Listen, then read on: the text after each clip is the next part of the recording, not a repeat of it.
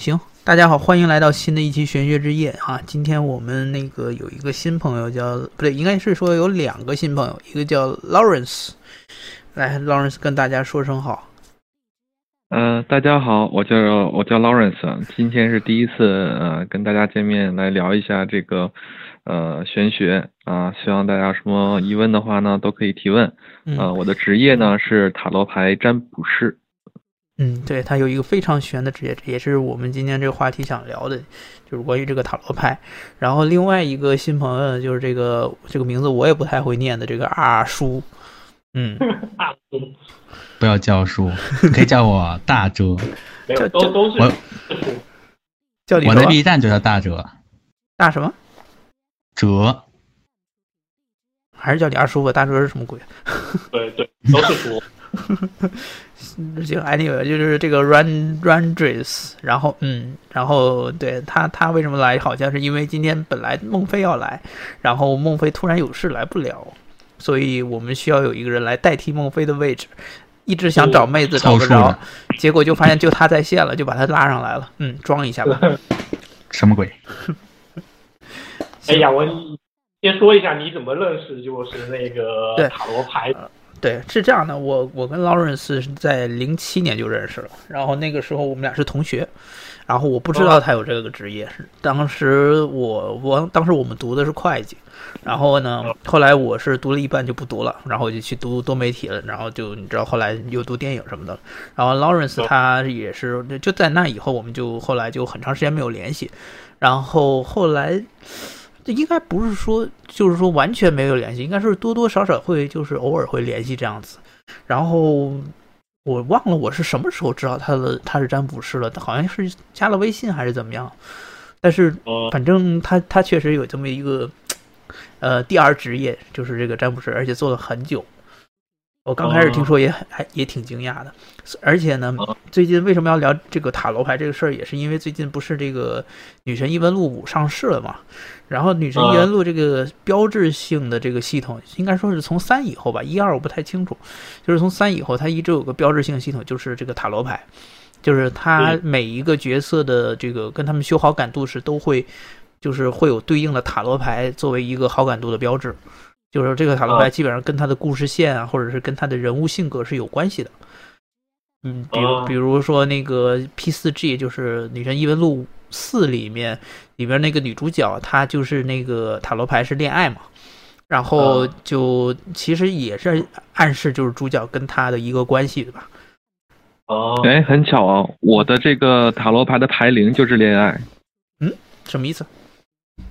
塔罗牌一共二十二张王牌嘛，每一张的牌，嗯，就是可以当做这副牌的一张牌灵，就是它牌的灵魂。我的牌灵呢就是恋人，然后呢就是就是占卜爱情都特别准。牌灵是什么样的一个概念？是每个人都不一样吗？嗯，每副牌都不一样。哦。就举个例子吧，比如说我买了一副牌回来，嗯，那到了我手上之后呢，我要先做的就是一个叫做开牌仪式，然后它呢做的过程呢，其实可以简化，也可以很复杂，包括就是沐浴更衣啊、次元素啊、黑桌布啊、水晶球啊，然后祈祷文呢等等等等，然后包括把每个牌面呢先用你的非习惯手，比如说你是你是右撇子，你要用左手。去摸每一张牌，去去看每一张牌，然后看完之后呢，然后进行洗牌、切牌，然后到后面选出一张，选到背后，然后呃翻过来之后呢，然后选出来一张代表这副牌的一个灵魂，也代表着你跟他的关系，甚至包括你跟他如何培养默契度，然后他擅长什么问题，甚至有什么特殊作用。比如说恋人这张牌，就代表着这个牌的灵魂就是恋人。然后呢，他跟我的关系就像我的恋人一样，他愿意为我付出所有的力量、魔力，然后帮我占卜所有的问题。但是他的弊端呢，就是他作为一个恋人，他会保护我，然后很多问题我占卜自己的时候就会不准，但是占卜其他人的时候，无论是什么问题，他都愿意付出魔力让我占卜的很准，尤其是情感类的。那比如说再举个例子，如果是牌灵是死神的话，那死神代表的就是。嗯，就是说结束。所以说它代表决断性，呃，是否类的问题的时候就非常的清晰。而但而且它有一个特殊作用，就是死神这张牌作为牌灵的话，如果你随身带在身上，是可以当护身符用的，可以抵挡一次死亡。就是说，当这死神是牌灵的时候，它才起到这样的作用。对，嗯。哎，我觉得这个很有意思哎，就好像每副牌其实虽然看似牌里里面的牌都一样，但其实它在不同人使用时，它可以具备不一样的性格，是吗？嗯，对，因为其实牌灵一共就二十二种。嗯，对。我没想到我们我们马上就开旋啊！这个这个这个这个，我我我我这样，我先拉回来一下。对对，我刚刚其实是在讲我跟你你是怎么认识的嘛。然后，对我反正我们是认识很久了。然后他也他现在也在悉尼。然后呢，所以这次我我我觉得我是这样想的，就是说，说实话，我知道像塔罗牌这个概念，在在很多游戏和动漫还有电影里面都有有都有出现，或者是甚至是像像 P 四 G 那种是有一部分元素就是完全是塔罗牌来代替的。那我觉得它是一个很有意思、很开脑洞的一个东西，一个元素。所以我自己本身对塔罗牌了解的不多，甚至像 P 四那种情况，我都不知道那是塔罗牌，因为因为说实话，这年头塔卡牌游戏那么多，对吧？有的时候你也搞不清楚到底哪些是塔罗牌，哪些不是塔罗牌。然后，所以所以当我知道确认哦那个是塔罗牌时，我就挺想知道这背后是不是还有其他故事，尤其是当这些塔罗牌本身是有历史，本身是有它的一些。就是存在意义，或者是它的一些解读的时候，然后游戏制作人拿这些解读来去诠释游戏里的角色或者是剧情，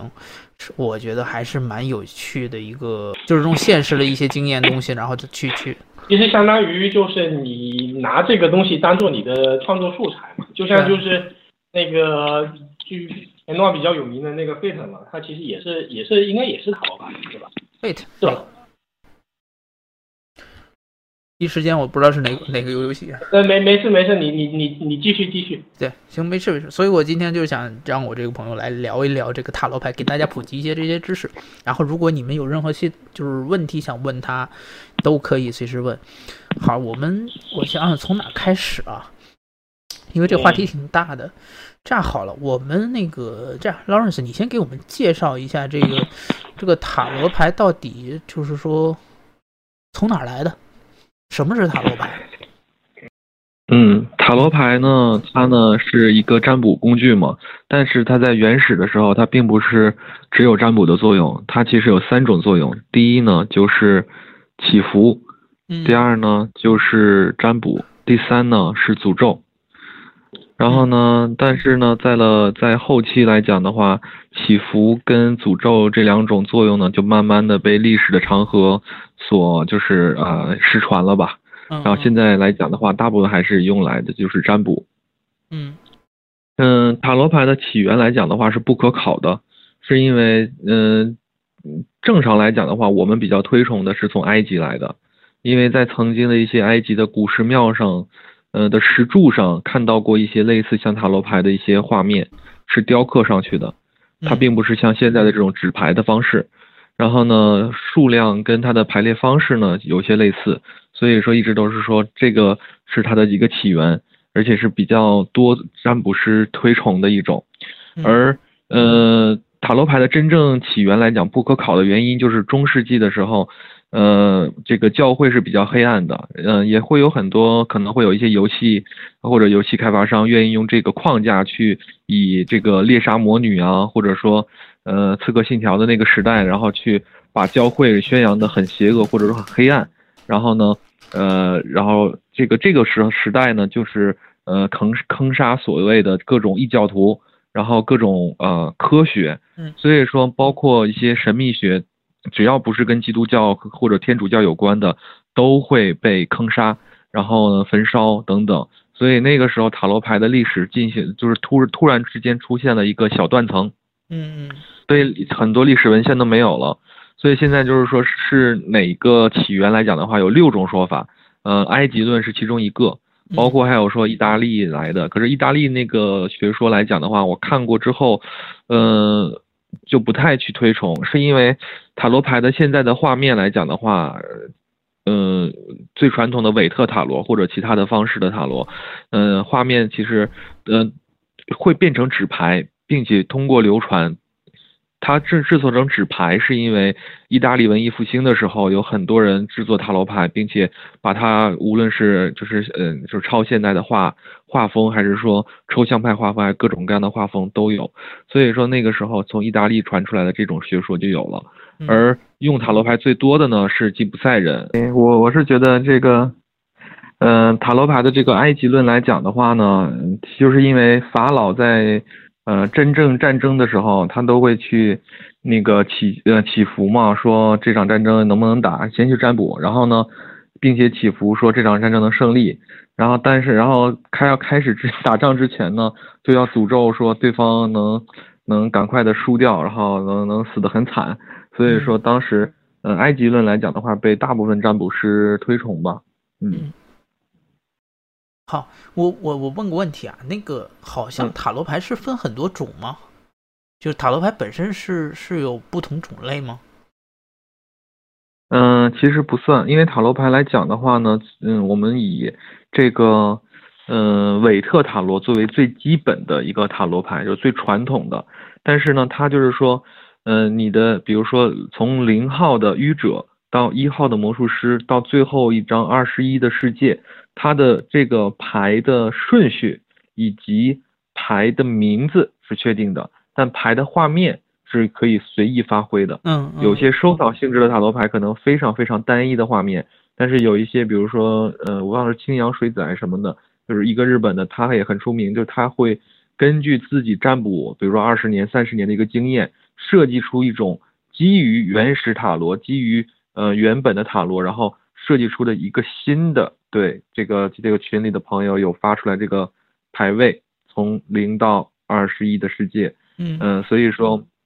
这样的话就是可以去进行发挥的，因为其实现代来讲的话，很多人会就很多心理学家会用塔罗牌的画面跟色彩进行心理上的辅导以及心理上的暗示，并且因根据这个病人对于画面跟色彩的一个反馈，呃，得到这个一些信息。所以说，其实很多的占卜师，当他很有名或者很有经验的时候，甚至会自己设计自己的塔罗牌，然后自己用。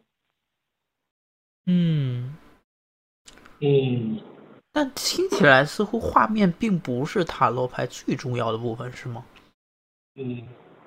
嗯，对，其实它的牌意是比较根本的，它有一个。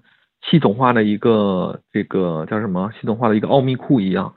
因为塔罗牌在我们的理解中是它连接着人类的潜潜意识库，而且是大潜意识库。这个意识库来讲的话呢，举个例子，嗯，比如说人可能一辈子没见过真正的蛇，可是他如果第一次见到的时候就会怕。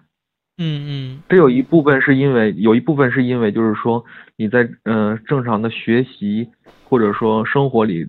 看到了很多学习的知识啊，了解到蛇很危险啊，但是有另外一部分因素是人在从古到今的 DNA 之中就已经有害怕蛇的这份因子在了。嗯，所以说塔罗牌连接的就是人类最原始的潜意识库，然后能进行。就是这种盲，呃，就是所谓的盲占，不了解，不需要了解你到底什么姓什么叫什么生日这些，any 所有信息都可以占卜。嗯嗯。而这个，比如说群里有人说，嗯，要不要写一个城市来试试？其实它有一种，嗯，感觉一共就二十二张牌嘛？你左抽右抽就是这二十二张牌。它如果说你真的按照的是一个程序来抽牌的话，它反而是不准的。它就是这种随机性反而是准的，但是这种随机性又带着一定的联系，嗯，所以嗯，这在网上也经常的可以找得到这种，比如说在线塔罗牌占卜的一些软件啊，然后 Flash 啊，嗯，但是呃，其实说实话呀，这个不存在特别准的这种 Flash，因为他们会，嗯，据我所知的一些业内人士，就塔罗牌界的业内人士或者神秘学界的业内人士，他们去帮助这些。嗯呃，人去做这些 flash 的时候，就会故意选择一些模棱两可的牌进行，就是高频率的出现。嗯，比如说，比如说这个，嗯，星星，或者说比如说这个隐士、隐者，就他们这些牌意就代表着，比如说星星代表着希望，嗯，他不会告诉你 yes or no，他就不不是说一个是否的一个结结果，就只给你一个模棱两可的一个希望，或者是隐士代表的是探索，代表的是有可能。所以说，其实呃很就是一些人就是如果完全不懂塔罗牌的去做做这些呃软件的话，其实就很难是成立的。然后如果说有一些呃占卜师去帮助他们去做这个软件的话，就会为了让他有更准确的概念，然后就变得嗯有一些没有这个职业道德的话，就可能变得用一些方式让大家觉得说这个东西不会不准，但没那么准。哦嗯，我记得以前有一种叫就是叫骗术吧，就好像就是类似于这样，就是说一些模棱两可的词，让你听的人会有自己的解读，但实际上他说的词本身没有太大的意义。我记得以前好像是有过听说过类似于这样的一种。一种那我你是说算命吗？对对，就是不是就是说，因为不是所有的那种，就是像我之前有买过一本书，然后那本书就是那种，其实他他说他是占卜，但是我是觉得他其实就是有点取取巧于这个这样的一个原理，就是其实嗯这书根本就不知道翻书的人是谁嘛，那他。嗯他写法就是从头到尾都是按照固定顺序的。那其实嗯我觉得他很大一定程度就取决于那个读那本书的人是怎么来想的，这是我自己的理解。嗯嗯，嗯对所以所以我也挺好奇，因为我刚刚听你对塔罗牌的解释，就是说让我感觉塔罗牌其实很多层面上是是心理层面的，是对，亚文，嗯，你就说你刚才说说到这，说到这点的话，我刚才也也有一点就是类似的感觉，就是嗯，我刚才听他说的时候，就是我我就是想到了就是那个解析心理学里面荣格说的那个集体无意识嘛，确实是有一些就是那个人类就是那个文化共同就是积累沉淀下来的一些东西，然后就塔罗牌的就有点像英雄之旅一样，是吧？对对，然后发的这个那个他发的这个这个塔罗牌的牌面嘛，让我想到就是说我我第一眼看过去觉得就是它本来就是它看起来有很重的这种象征意义嘛，嗯，你知道就是说象征在就是那个文学还有就是一些那个其他学科里面，就是它本身就是说那个符号这种东西，就是它就是就像音乐一样，就是能跟你就是你的就是说很深层的这种无意识相连。这是我刚才听到这个的时候就想到的一些东西。嗯嗯嗯，对。那我接下来就是想问的，就是说，那塔罗牌的解读对人，尤其比如说像那些算命，他想知道自己命运的人来讲，就是说他如何能够解读出这些人的未来的？OK，那我来解释一下啊。其实像群里有说了冷读术，然后刚才这个，嗯、应该是九爷九哥，九叔九九 九九九九，爷就是那个表情然后，就是那个表情，九 九那个表情。对，然后他也说了跟心理学的一些关系。那其实我来这么说吧，其实塔罗牌跟心理学在过去是一点关系都没有的，只不过是现在来讲的话，呃，就是说它是第一是它的进步，第二是用心心理学的人在反过来用塔罗，而不是塔罗的人在往心理学去靠。嗯，这是分为两点。第一点就是说，中国的这种相术、面术还是任何的玄学，它都是在不停的往根源去追溯。也就是说啊，我要找一个什么五千年前的河洛之书，我要做一个什么，我要去遵循到最原始的易经等等，他在不停的往前看。但说实话，你就算找得到，你也你也肯定读不懂。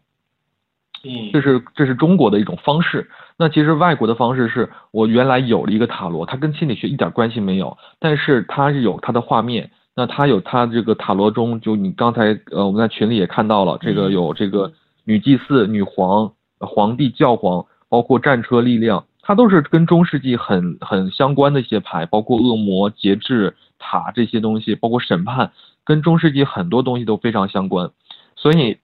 就是他去呃把它就是把它变成了一个心理学的一部分，利用这个东西去去解帮助他的病人，而不是说塔罗牌它有心理学的层面，因为过去塔罗牌的这个根源很深了，超超过嗯、太太久的历史了，所以说那个时候根本没有所谓的嗯系统化的心理学，所以说你这样去看的话，只是呃塔罗牌现在有了一个现代化的一个进步，是因为它可以去有更深或者说更深远的一个影响跟解读，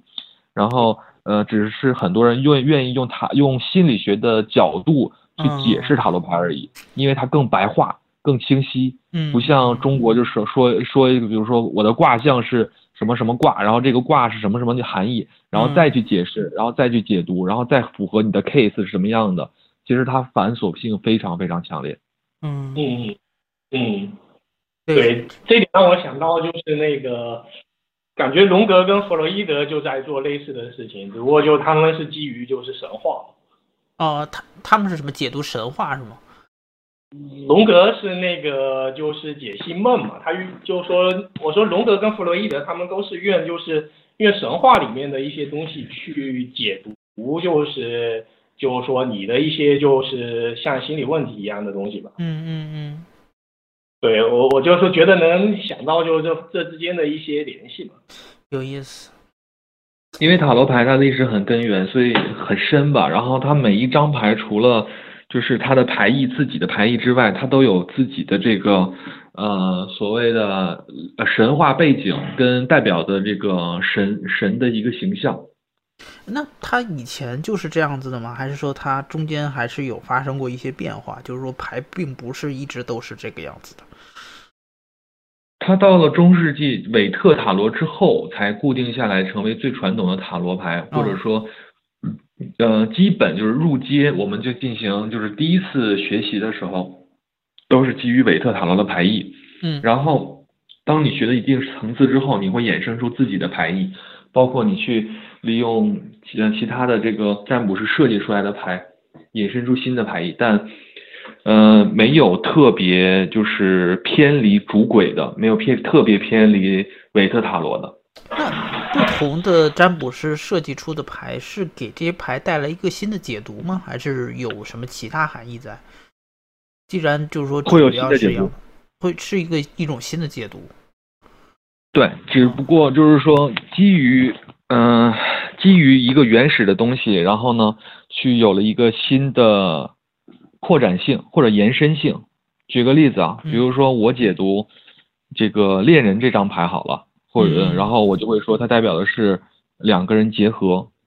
两个人在一起热恋，然后嗯、呃开心，然后正选选择正确等等等等。那其实如果说其他占卜师他设计出一个新的塔罗牌，那如果出现恋人了，那他可能会有一些新的牌意，比如说唯一，嗯比如说独一无二这样的一个东西，因为塔呃在塔罗牌中真正的原始牌意的恋人，它代表的这个关键语叫做选择，而不是在一起。嗯嗯，它代表着选择，因为你从众多人之中选择他，他从众多人之中选择你，才叫选择。所以说，这是恋人这张牌代表的一个原始牌意。然后它的正位的时候，代表的是选择正确，然后结合，然后无论是你工作上有合好的合合作伙伴，还是恋人，呃，选择正确，这是这是第一种。嗯如果牌面是到位的、逆位的，代表的是选择失选择错误，或者错失良机、失之交臂，或者是这个选择的不正确，然后呢关系容易破裂等等等等，嗯，那就是选择错误嘛。那也代表的是一种选，甚至代表的是结合之前的一个步骤，就是正在选择中。这都是他逆位的时候代代表出来的。那如果其他的占卜是我所了解到的，比如说他画的画面，他可能不是两个人，就是正常的塔罗牌是，呃，是代表的是两个人结合才叫恋人嘛。可是他只画了一个人，嗯所以说他说他的牌，如果说他针对性一些，比如说我这这是什么爱情塔罗牌，他只针对爱情这个部分，他把所有的牌意都只限定在爱情，然后细化。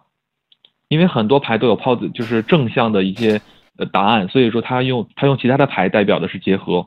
然后以恋人这张牌代表出来的，它代表的是唯一，它代表的只有一个人，所以说呃他会根据原始牌意进行延伸，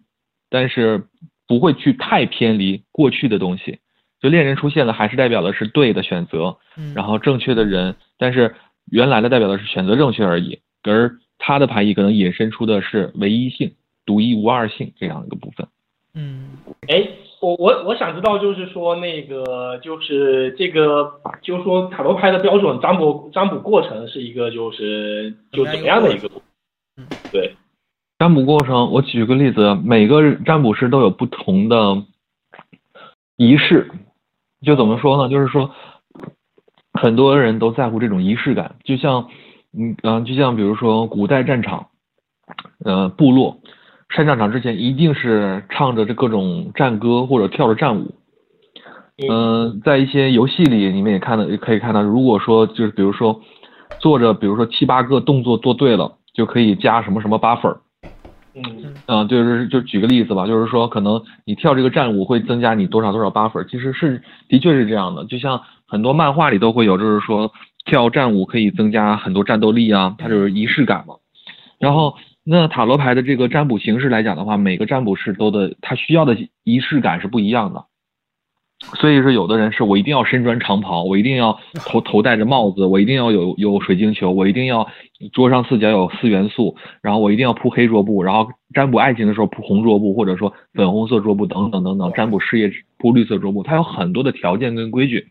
但是也有一些是化繁为简，就是说我我只要嗯你人在我面前就可以了。哦，然后有些是你你可以在洗牌的时候触碰我的牌，有的是你一谁都不许碰我的牌。他每个占卜师都有每个占卜师的仪式感，我占对每个规矩对。然后我的规矩呢，就是我占卜是，呃，第一我不问任何个人资料啊，我在之前的群里也这个发出来了，就是说，嗯，我占卜的过程呢，其实就是所谓的一个非常非常简化版的，因为我曾经就是，嗯。嗯，做过很多复杂的这种过程，包括我也买了一个两米见长见方的 一个桌布，后来觉得是真的拿着挺没用的，而且挺累的。然后包括洗牌的时候，就是都很麻烦。后来我就变成了就是呃，只是呃呃，就是直接在手上直接洗牌，然后抽牌，然后呢用的牌阵呢也会有一些选择性，不会说什么牌阵都用，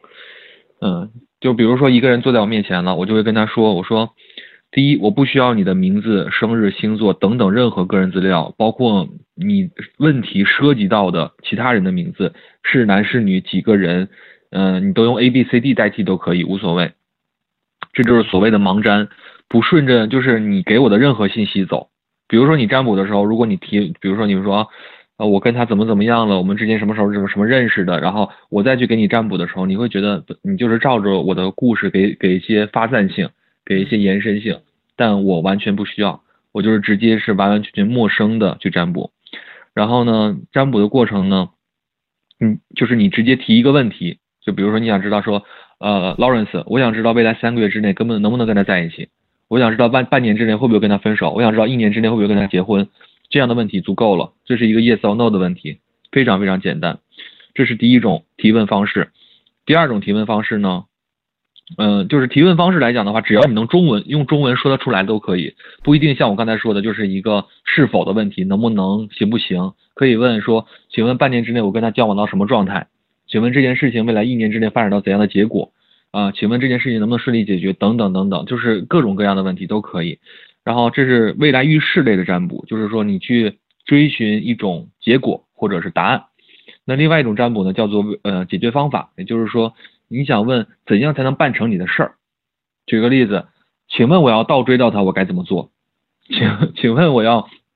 请问我要跟他分手，让他不纠缠我，我该怎么办？然后请问怎么怎么样，我我我要怎么样怎么样？就给你一个方向或者说解决方案给你，这是另外一种占卜。而每一种占卜，我都是用至基本最至少都是用三张牌的牌阵，绝对不会是只抽出一张来告诉你所有的事情，也不会不问你问题就直接帮你抽一张牌，然后你心里想的是我要占卜爱情，然后我一直跟你聊你的事业好不好，未来一年怎么样，运势如何，这个太偏了。嗯嗯，所以，嗯，我占卜就是第一，你只要提问，然后不要给我任何信息，然后第二，我占卜的过程里会有过去现至少三张。其中至少有两张是过去跟现在，那也就代表着你过去跟现在发生的事情，你心中是非常非常清楚的体验过的。准不准？你是在当下第一秒钟就知道准或不准。如果说你比如你经历过的爱情是，呃苦恋然后才成立的，我一我一第一张牌打开说过去是啊你们在一起的时候很顺利，你当场应该掀桌子就走了。但十一年你从来从来没有过这样的情况。嗯嗯，所以说这就是塔罗牌我占卜的一个过程。然后我占卜呢，就是你问完问题了，我开始洗牌。我我在洗牌之前呢，会让问卜者用他的手摸摁在我的塔罗牌上，然后他默念我相信塔罗牌，然后默念他的问题，然后呢手拿开，然后我开始把我的手放在塔罗牌上默念一遍，然后我开始洗牌，按照这个逆时针的洗牌方式洗牌。洗完牌之后呢，牌阵摆出来，因为那个牌的一开始的洗牌顺序会确定好正位逆位，牌的正位这个逆位是有牌意的。呃，牌意是不一样的，所以直接开牌就解释，所以没有什么特别繁琐的其他仪式了，就是简单来讲就是这些。嗯，那这沉默。那这一般这个一般这样一个过程是那个一次占卜过程是多久呢？我占卜的嗯最快是五分钟，然后正常的话是十五到二十分钟，因为我每次都是半小时收一次钱嘛，然后所以我一般都是如果别人半小时的话，一般可以占卜一到两次呢。哎，那哦你其实你每这一次占卜都是针对某一个具体问题，对不对？对，所以它跟中国的东西不一样。中国你给一个八字，把你一辈子都算完了。然后我这边是必须是你问一个问题，我只针对这一个问题，我不针对人，不针对不针对你自己，我只针对你问的这个问题。哦，那而且占卜这个也就是说，东西他可以就是提不同的问题来，他那他可以针对一个问题占卜多次吗？呃，两种，就是第一，同样的问题不可以在两个周到三个月之内重复再问，因为你占卜同样的问题，代表着你不相信占卜的结果，你只想遵循，那你为什么要第二次占卜呢？就是因为哦第一你就是不相信，第二就是说你想占卜到更好的结果，那你怎么占都不会都不会中的，都不会都不会有应验的结果的，嗯，而且会导致你第一次就算占卜到是好结果或者不坏的结果，都会在命运的驱使下破坏掉。就本身不是一个很吉祥的事。对，然后第二呢，就是说，嗯、如果同一个问题可以用三四个问题去旁敲旁敲侧击的去问出来，也是可以的。哦、是什么换一种问法吗？还是什么？换一种问法，因为塔罗牌的占卜提问方式呢，刚才也说了，它有四个是不能问的。第一，生死不问；嗯那第二，不劳而获不问。不劳而获，举个例子，比如说你说啊，我这个炒股票，我买房子到底能不能赚钱？这个你是问不了的，因为他现在这个股票现在在市场里也好，对中大奖啊，股这场球谁能赢啊，这些全都是不劳而获，因为你呃永远这个要先有这个东西，你才能跟它跟它有关系了，你才能问。比如说这房子你已经买完了，这股票你已经买了这个几万股在手里了，这个时候你问说什么时候抛？这个时候抛行不行？等等等等，这个可以问，因为它跟你有关系，它是你的。可是你问这场球谁能不能赢？这个股票我该不该买？这个是不可能，不可能。这有没有人问这种问题呢？那其实是有的？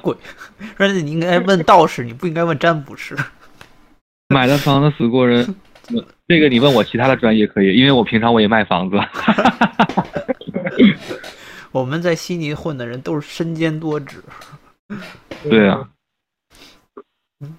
有点意思。那个，对你继续说，你刚刚说的第几点了？还有什么不能问？啊、这是第刚才说的生死不问，因为生死是天命，这个你真的需要八字。但是你八字想知道天命的话，一定是命越算越薄的。嗯所以说八字千万别随便给人算，也不要告诉其他人。然后呢，第二呢，就是呃，去这个就是问这个不劳而获，这个不劳而获所谓的就是刚才我说的，这东西必须是属于你的，你才能问，你不能问不属于你的东西。嗯，这是第二个。第三呢，就是说涉及法律的事情不问，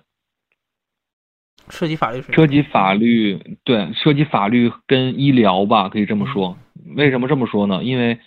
法律的事情就是一二三四五全部都是板上钉钉的，它的人为去改变的可能性非常小。塔罗牌是改变的，并不是呃，我们说一命二运三风水四修阴德五功名，这是五种改变命运的方式。一天命好，第二命运呃运势好，第三风水好，第四阴德你积的德好，积积的很多的福报，第五你考取功名利禄上做高官，这是五种改变人生现就是现世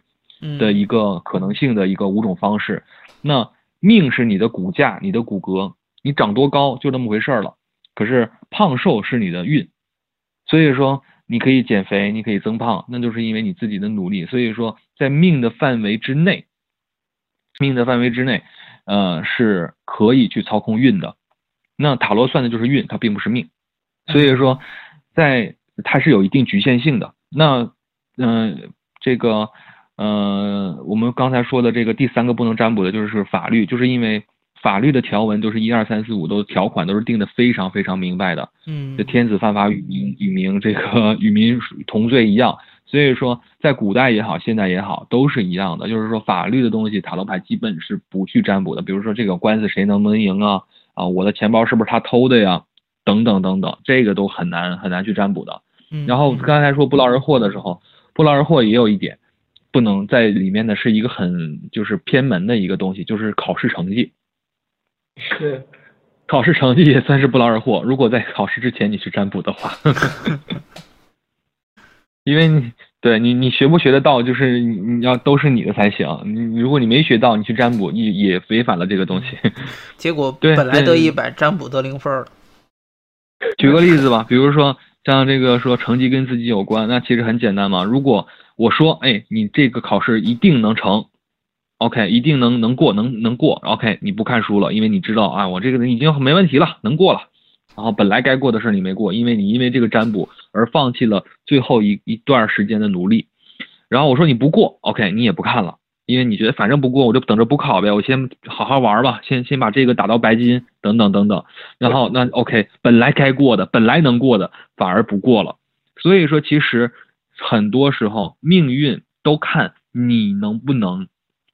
去用正向的方式去接受跟跟跟呃面对它。如果你用了一个负面跟的一个情绪或者说操作方式的话，呃，好的结果也就是我们叫 abuse，就是你在滥用好的结果去就作死嘛。嗯嗯。那第四种是什么？嗯，第四种不能不能占卜的就是说非自己相关的事情，比如说。嗯呃，Lawrence，我想知道这个王菲跟跟这个这个谢霆锋能不能结婚呢？呃，我想知道这个呃这个这个明年美国大选是谁啊？这个到底我想对，就是就是想知道谁谁谁能上台啊？等等，这个没有任何意义，跟你一点关系没有。嗯，九叔跟波波到底啥关系啊？哈哈哈哈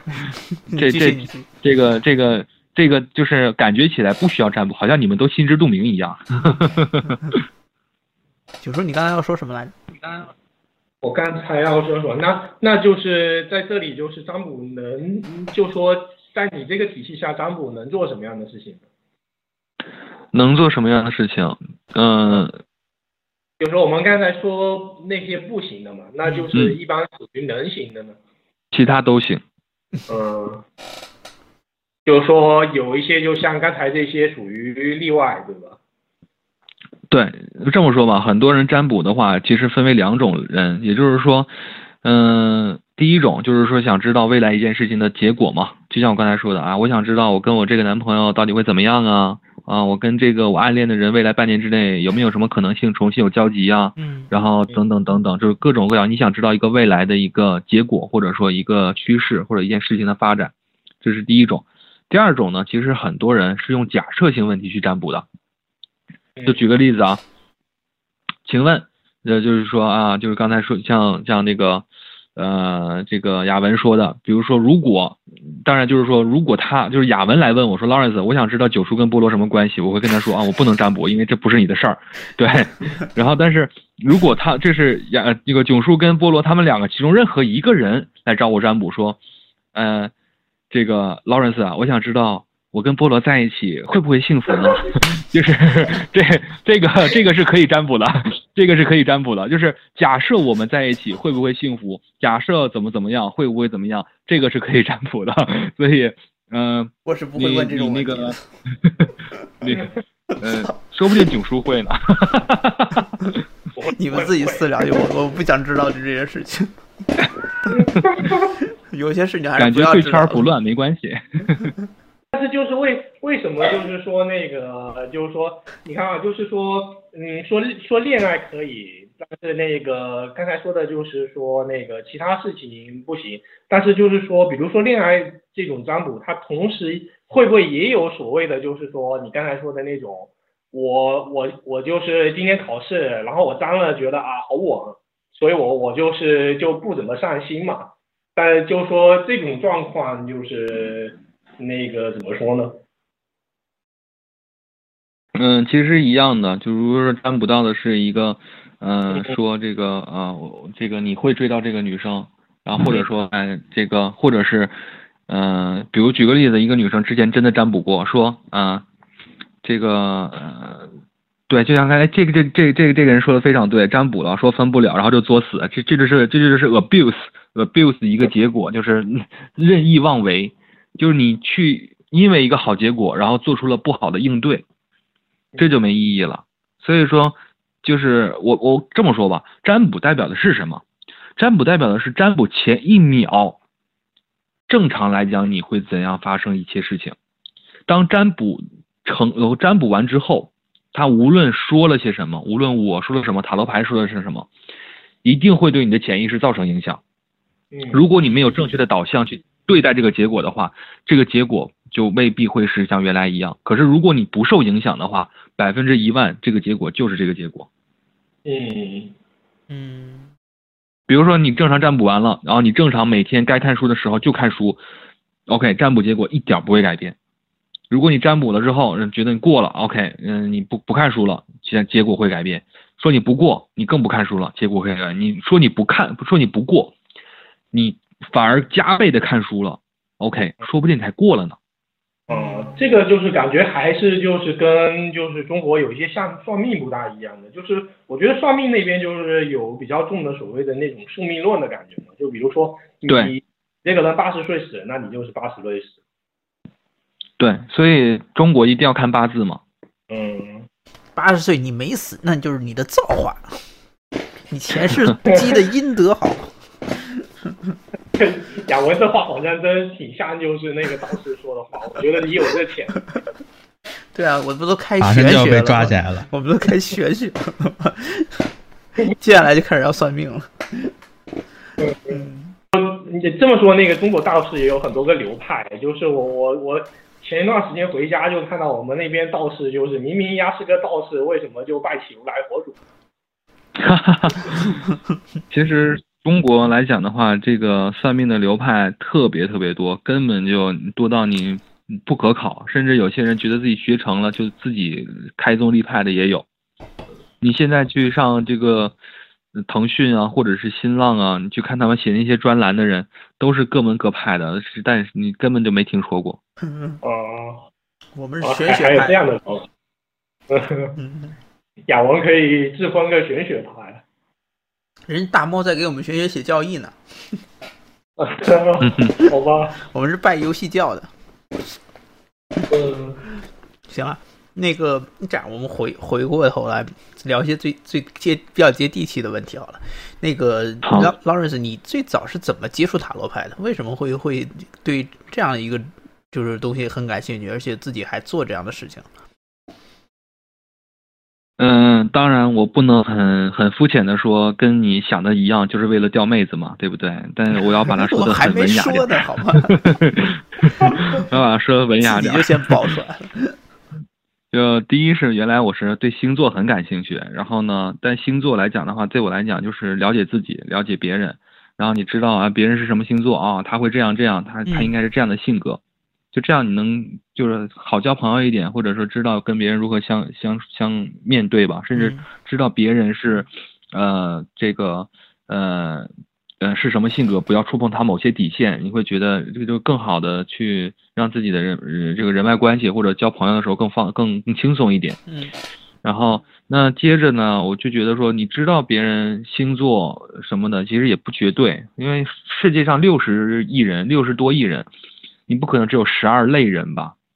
嗯，对啊。所以有时候后来我就看了这个心理学，觉得去寻找一些答案，所以我就开始自学了很多心理学，包括行为心理学，包括群里之前说的冷读术。但冷读术也是你需要去看他的反应，我就包括一个眼神，甚至脉搏的一个跳动等等。所以其实，呃，冷读术还是需要观察的，它并不脱离现实的一个基础，就算它有多冷。OK，那。嗯，所以说从心理学的角度来讲的话，我就看到了很多所有的东西，它都是在解释为什么会发生这样的事儿。嗯，比如说啊，你过去跟父母的关系，父母给你带来的成长经历等等等等，所以说就变成了一个 OK，知道为什么这样的人会有这样的性格是怎么样原因造成的，甚至是这样造成之后，他未来会有怎样的一个可能性，会有怎样的行为特征或者说选择。所以说，你当你了解一个人的性格的时候，你会觉得啊，我知道他他会他会选什么，他一定会选左边这个红色的，等等等等，就是因为了解，而不是因为他的星座。所以说，其实心心心理学是高于星座一点点的。可是在我了解星座之后，我发现其实还是没有办法去真正的预测未来，因为就算你了解星座、了解心理学，这都非常非常了解了，可你永远了解的是个体。你不可能进入社会之后，你了解你周围一百个人、两百个人、三百个人，甚至一家公司，嗯，这个全部所有人的星座，然后根据他们的星座进行任何的调配跟掌控。OK，那最后我是说，那既然无法掌控，那我就用真正的神秘学或者说真正能预测未来的东西来解决我最后的疑惑。所以我是从心理学，我是从星座跳到心理学，都这两个东西都无法满足我的时候，我最后选择了塔罗，而且。是从十八岁开始，十七岁、十八岁开始学，一直一直开始用，然后并且到现在已经是十二年了。啊，其实塔罗是算在神秘神秘学这个范畴的。对，它是完完整整的神秘学，因为塔罗在呃欧洲或者说在西方国家里，它跟中国的周易是同一个地位的。嗯。哎。嗯。嗯。那那我有个问题啊，就是说其实我这方面接触的比较少。我心理学是有一些接触，但是就是那个塔罗跟神秘学就是接触的非常的少。就是我想问的是，就是那个这个塔罗跟占星术有啥关系，或者有什么区别吗？嗯，就完完全全两个不同的东西。哦。就举个例子，就是嗯，一个是佛教，一个是道教，但是他们都在中国的一个正常的宗教范畴之内。这样去解释应该明白，宗教范畴就是神秘学。但是他们只是两个不同的东西而已。哦，各自有各自的体系是吧？对，嗯，有点意思。对，嗯，也确实，我经常好像一听到这个星座，就有人会把塔罗联系进来，好像一提到塔罗，就有人会提到星座的，所以对，所以我们对外行就分不清楚嘛。对。所以塔罗跟星座就是，嗯，西方的两部盛典。你再听的，顶多再听到一个零数学，关于数字的，顶多就这三个，所以不太会有其他的，在西方国家占有更大地位的，就比重来讲，不会有更大其他的，呃，这个神秘学了。所以就这三种。嗯，话说那个好像就是占星术跟那个乳象学那边，好像在西方名声不是太好了，现嗯，OK，因为零数学来讲的话，被太多的，如果你是百度或者 Google 的话，谷歌的话，你会发现，其实零数学被很多的那个恐怖电影利用过。嗯，因为这个东西过于的神秘，包括死亡事件啊、数字啊，就很容易去把它写成电视剧或者电影。然后占星来讲的话呢，嗯，第一，占星跟中国的中东西就有些像了。嗯，因为它需要你的生辰八字，然后嗯，还要你出生的地点，因为它要算好你的时间，就黄道角度角这些东西。嗯。然后其实说出来的东西也都是以就是类似像天命定一切一样。嗯嗯。嗯，这么想起来确实有点像哈。对，而且占星术就是总是在就会跟科学界起冲突嘛。对，因为其实占星来讲的话，很多人认为是神秘学，但也有人很认为是统计学，觉得说，对啊，嗯，占星是就是千百年来这一个时间点出出生的人综合就是总结他们的性格有什么样的一个特点，呃状态，然后给写给后人说，你们这个时间点出生的人也有这样的状态，所以所以其实很多时候就是科学家都看不上看不上占占星，就是因为这个，觉得它是伪科学，就是它是它是科用科学来装扮成的神秘学。嗯，嗯，所以它归根结底还是神秘学。对，它其实还是有神秘学的，因为，嗯、占星来讲的话，我们说其实它还是，呃，会有一部分关于就是星象的部分，嗯、就像中国它也是在每年看流年，包括飞宫九格这些东西，嗯、去看，比如说今年的应该是大门大门的门站往哪儿放啊，嗯哪个地方有财位啊，它还是每年是不一样的。嗯，嗯，好，那个行，我们我们接着就是从从这个神秘学这块儿往回扯一扯，还说回这个就是塔罗牌啊。然后呢，我现在在群里发一张图，嗯，这张图呢其实就是那二十二张牌，然后是在 Persona 女神异闻录里面这二十二张牌的形象是女神异闻录四和呃三和四的，就呃三和四的那个塔罗牌是同样的，样子是一样的。然后这样，你能不能帮我们挨个儿解读一下这几张牌，就是介绍一下这些牌的背景，到底这些是什么牌？然后就嗯跟大家随便聊一聊，就是说这个牌，如果说用这牌来解读命运，它很有可能是什么意思，或者说解读人物性格会有是什么什么，可能有什么样的意思？嗯，因为之前你跟我聊过这个游戏，然后说了这个里面用利用到了塔罗牌，然后呢也说就每张牌都有一个性格，那我就以性格或者来去说这牌讲每张也是概念。它是这样，它是这些牌就有点像是你跟这个角色之间的关系。对对对，对，它也有它。它是有点是有种这种意味。对，反正就是它它游戏系统是这样的，我给你大概解释一下，就是你在这个游戏世界里可以见到各种各样的人，对吧？然后你跟这些人嗯关系越深，深到一定程度，就是从不认识到了解之后呢，就会解锁出一张牌。这个每个人是就是不一样的人物，他是牌是不一样的。然后解锁完之后呢，随着你的这个人的关系加深，这个牌就会逐步升级，但是是同一张牌。然后就是你关于这张牌的属性就会一直升到最后升到顶。然后对，就是这么一个系统。你好可以跟我们聊。嗯好，没问题。那刚才有一位哥们儿，他不是发了一个零到二十一的牌的那个东西吗？我现在就管理员，你可以再发一下，放在这个图片的下面，这样的话大家看到的时候有个对比，好不好？嗯，好。OK，好，大家可以看到，其实它这个牌面来讲的话呢，就是零到二十一，跟这个是一模一样的。嗯嗯，我们从零号开始看，它就是第一张愚者。愚者的原始画意呢是一个流浪者，它代表的就是自由冒险，像小孩子一样，像就是要去闯这个世界，看这个世界。所以说代表的是天真、自由、冒险这个部分。然后这是第一张零号，第二张我这一号一号牌吧，就是嗯，嗯那个我我我我在嗯想，我要不要就是说，你每次解读一张牌，还是我就把他在游戏里对应的人物说一下？哇，这剧剧透了，这算不算剧透啊？对啊，但是我又担心这会剧透我 啊。九叔，你说什么？我说你这样不就剧透了吗？嗯，那行吧，你那你先你先继续说吧。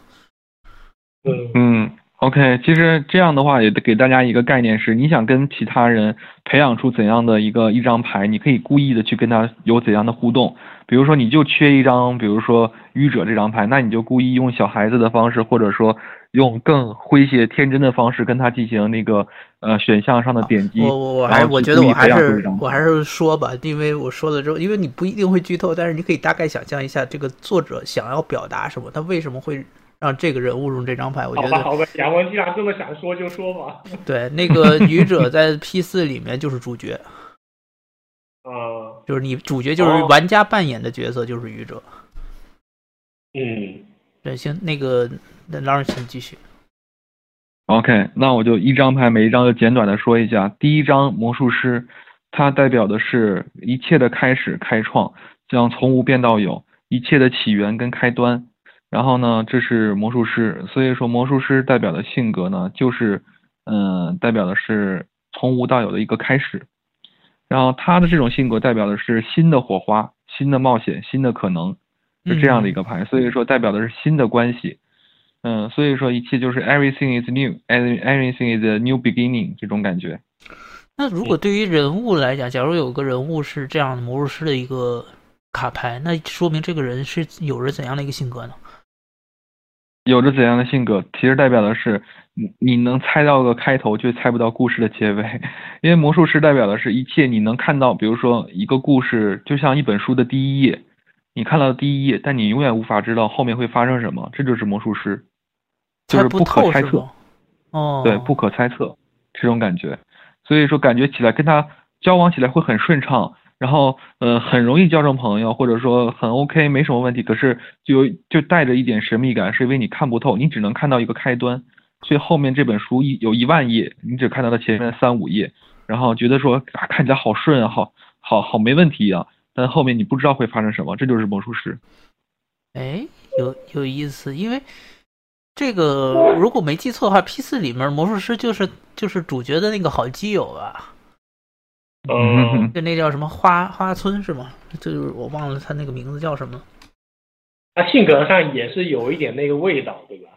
因为因为因为他在故事上是这样一个，就是他是一个特别好说话，他是他是主角第一个朋友嘛，在在这个就是主角是从一个就是城市里面来到这个小乡村的这个一个人物，所以他是跟谁也不认识。然后他结交的第一个朋友就是这个魔术师的这个性格的人，所以我觉得，我觉得这这个设定本身也是挺有意思的，就是挺挺符合你刚才说的这一点，就是有点像是一个开端，但是你又不知道结尾的这种感觉。花村洋介，花村洋介应该是对我如果没记错，应该是花村。行，你继续吧。嗯，第好，那 OK，第二张女祭祀。女祭祀呢，其实也叫女教皇，在一些塔罗牌中，那它的这个含义呢，就是代表的是冷静、理解、智慧、智能，代表的是一种，呃，就是比较冷静的一种状态，比较比较稳，就是比较淑女，或者说，嗯，不能说冷淡，但是就是说她很冷静，它代表的是智慧、智能，代表的是理解力，代表的是一个，嗯，不，嗯。有这个理解力、洞察力跟有学识的一个状态的一个人。嗯嗯，对，这个在 P 四里面对应的应该是那个天成学子，而且也是在两个女主里，就几个女主里算是比较文静的一个女主。对，就冷静，就是这种学习型的女学霸这种感这种感觉的这种 feel 的。对对对。然后。后面来讲的话，女皇应该很好理解，代表的就是就像女皇一样。这个女皇跟皇帝这两张牌其实形象意义都很重。女皇的话就是一个就是就像我们说的御姐这种感觉，嗯。皇帝的话就是非常非常大男子主义的，很有阳刚之气的一个人。这两张其实都非常好理解。OK，那教皇呢？教皇就比较好解释了。教皇是一个精神导师。他是一个，就是就像教会的，就是最高领袖嘛。但是他并不是说只给一个人说，我告诉你怎么怎么生活，怎么做。他是一个领袖，精神领袖。所以说他就是说，像是一个，嗯，就是灵魂上的导师一样，给你一眼顶醒梦中人的那种概念，然后告诉你生活应该是怎样的，人生该是如何的。这种像是一个。老呃比较年纪大的一个老贵人一样，嗯啊，挺像就是那个英雄之旅里面那个 mentor 就导师形象嘛。对对对，mentor mentor 这种导师形象。嗯，不记得是谁了，不记得游戏里是。那我就一张，我觉得越越往后应该越越越多你不记得的了，因为太多张牌了。对。这这里边我，但是我游戏里面有这么多角色吗？呃，游戏里不，游戏里有的，游戏里每个角色都有对应的。主主要 NPC 就是有，就是有这么多的是吧？对他他，而且这些角角色都有自己的故事的，就是你你需要随着跟他们，所以所以 Persona 的这个人物的这个描写非常有意思，我我很喜欢他们这个，就是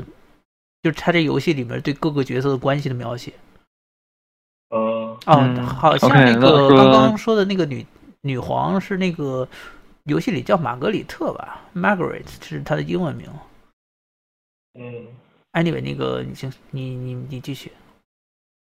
好，那恋人就很好理解嘛，就很简单，就是他的恋人。嗯，这个非常非常就是或者说爱慕者，因为它代表着是选择嘛。嗯嗯嗯，那那个所以说其实恋人出来这个就是这就是这样的一个概念。恋人在在那个游戏里就是李氏，呃，战车其实很很简单了，战车就是一个目的性很强的一个人，因为比如说中国的象棋、国际象棋，它都代表的是车是一下可以到达对对方阵营底部的一个走直线的一个棋子，所以代表的是直线条、直接，然后彻彻底底，非常的那个就是就是就是这种鲁莽也好，或者说直接也好的一个人嗯，人物性格，代表的就是为了为了胜利，就是勇往直前那种状态。嗯，这这个在那个 P 四里面最明显了，就是那个千之嗯李中千之，从你这说的第零章呃开始说到现在，因为我没玩过这个游戏啊，嗯。所以我感觉已经到第八章了，快近半了，几乎全都是对应得到的，几乎的性格全部都是对应得到的。哎，亚王啊，嗯，你说，就是说题外话，就是那个刚才就是就是说我听你的朋友说这些东西的时候，就觉得就是我我自己就觉得也很熟，因为就是那个我们这边就是做那个故事创作会，就是涉及一些那个就是心理学的东西嘛。嗯嗯，然后就说那个原原型心理学里面就有就是非常类似的就那个概念，但是他那边叫 archetype 嘛，而且就是说那个相对的就是说数量可能就是没有就是塔罗牌这边这么这么多，嗯对，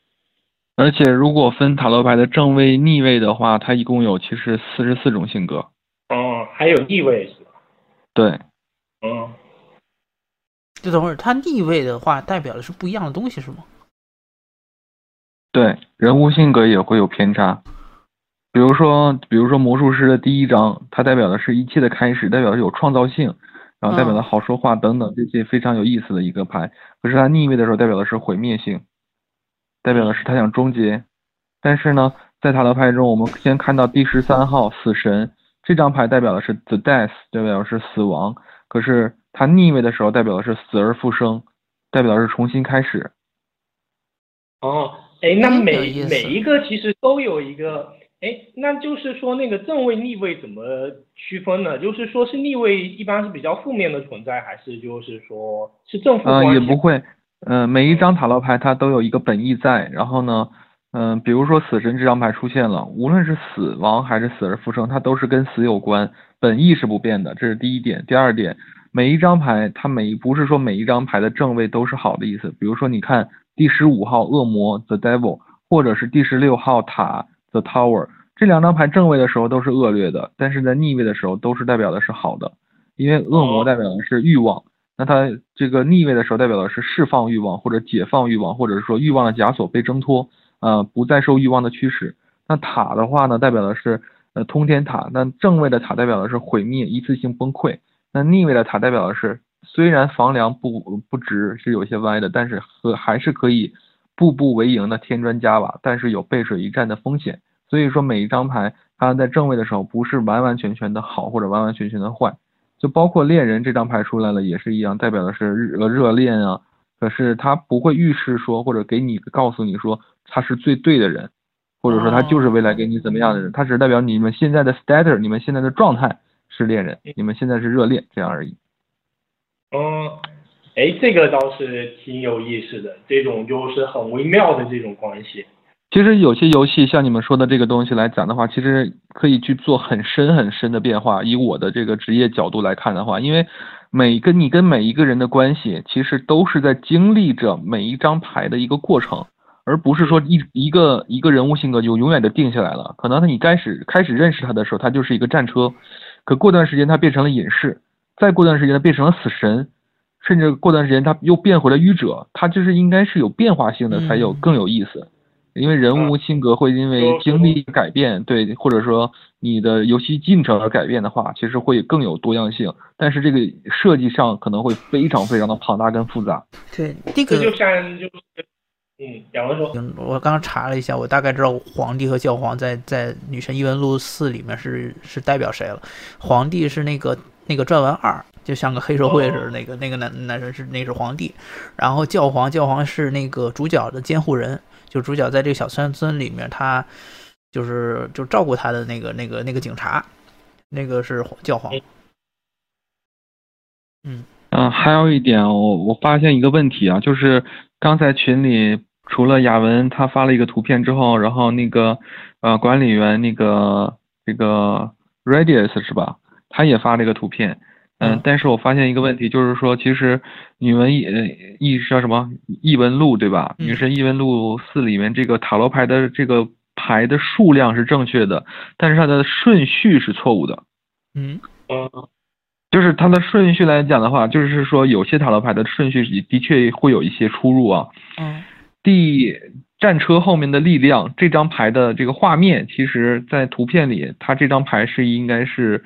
这个正义，因为正义代表的是我们说什么是正义？正义代表的是法律，因为法律面前人人平等，而法律的象征物呢就是天平，代表的公平、公正、公开，所以力量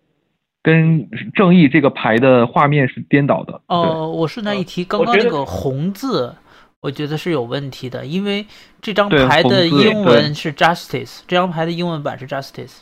而且你对对对看那个叫什么？你看那个那张就象征正义的牌，你看那图其实可以知道，它就是说有正义的那个意象嘛。一把剑插在那里，然后是天平的两端嘛，对吧？对对对但是它对那个那个的图就是标的有问题的。对，嗯互换了一下，那个有那个是有一点问题，对，其他的都没什么问题。呃，应该是它那个标的有问题，游戏本身是没什么问题的。对呃对游戏本身是没有问题那个对，战车后面是正义，对，应该是说正义。对，然后呃，正义的话，刚才说了就是 justice 嘛，然后它代表的就是公平、公正、公开，代表的是黑白分明，代表的是平等，代表的是一个非常有是非观的人，就这样的一个概念。呃，哪哪哪可在在那个中文叫什么？菜菜子啊？嗯，就是他那个女儿，对吧？对对对。教皇的女儿。哎，我觉得这个很有趣。教皇的女儿是代代表正义，然后而且菜菜子确实是在这里面最一个天真无邪的一个小孩儿。嗯，大家都说这小天使嘛，小天使他认为他认为错就是错，就很很很很这个天真白分明直白的去说一些事情，黑白分明，对，就是正义。嗯，哎，这个设定很有趣。嗯而且正义这张牌在塔罗牌的就真正我们占卜的时候，其实正义还有另外一层含义，就是说什么叫正义？我们就是如果真的回到原始，就是原始社会，或者说，呃，比如说战争时代，正义是什么？谁拳头大谁就是正义，没有力量的人是没有正义可言的。就是虽然说它的牌面是这个公平、公正、公开，代表的是人人平等，但是在一些正常的就是就非现代的社会里，正义出现的时候，一定是在掌权者或者是有部分权力者的手里才有意义的。所以他没有力量的象征，但是他就是说他必须这个这个这个拥有正义的这个人，他是有一定的能力去付诸这种正义的一个实施的，才有才有这个意义嘛。哦呃，所以它的符号就是上面就有那把插在那里的剑，对吧？嗯，对对，因为他并不是说打仗，他是这种以以战止战的这种概念，它其实就是说，呃，一种威慑力。嗯嗯，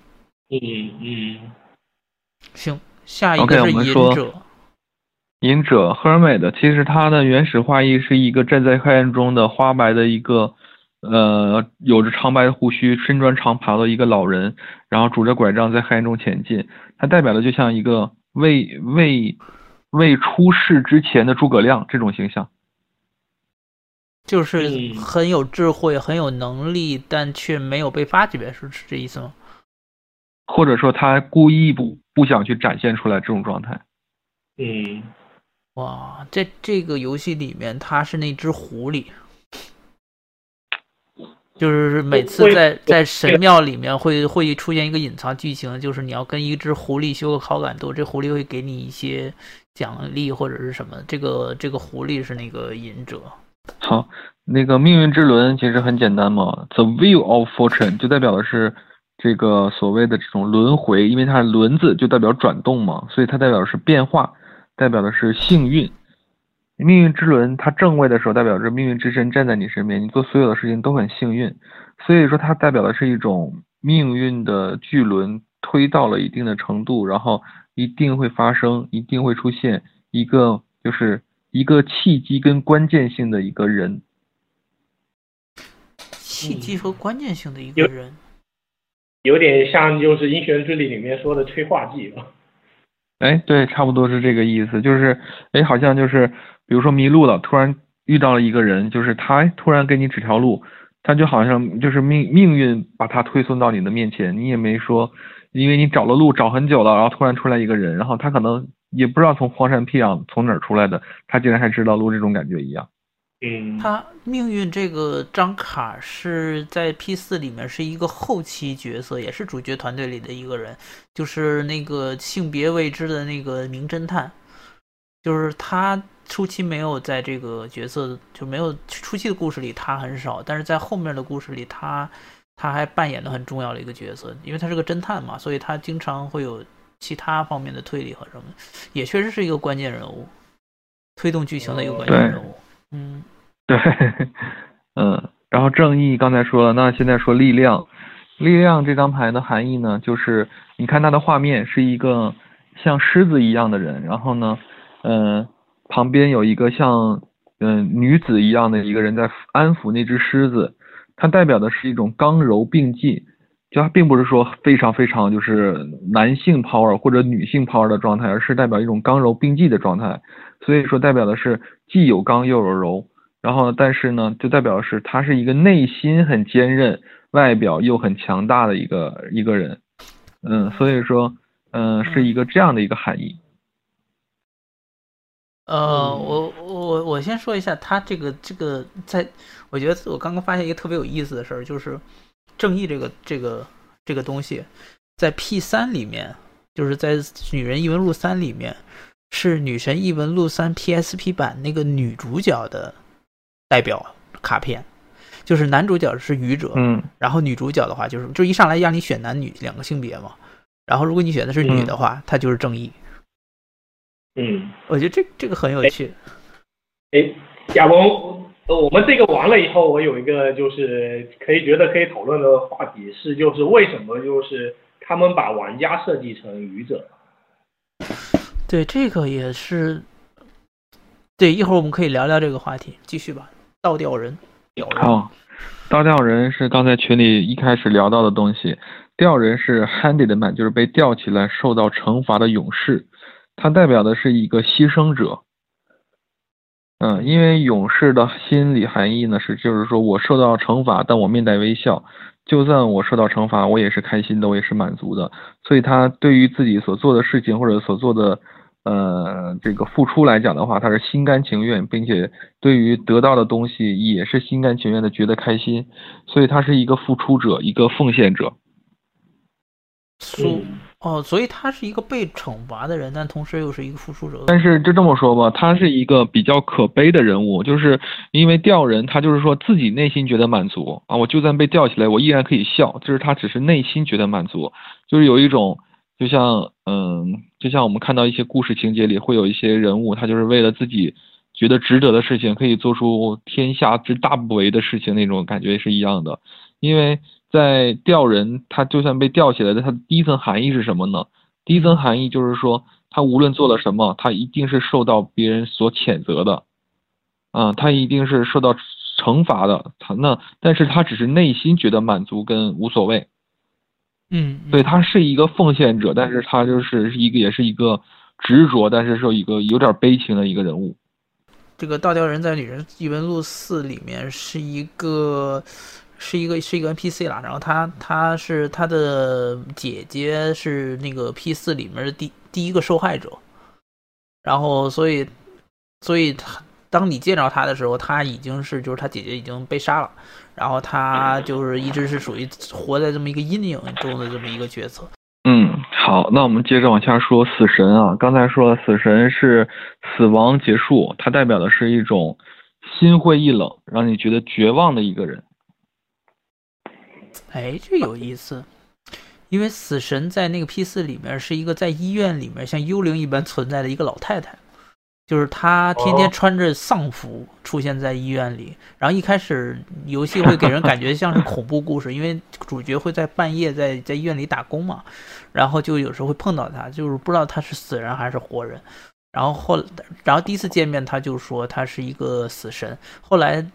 你跟她的故故事进行到后面，就会发现原来这个老太太其实是她的丈夫很早去世了，她觉得她的存在害死了她心里最最最在乎的这些人，所以她就是这个老太太就一直有一种，哎，确实就像你说很心灰意冷的那种感觉，对对生命，她觉得自己就是个死神，她觉得她她带来不幸给别人。嗯嗯，带来不幸和死亡。对他只是他觉得他自己是这样一个存在。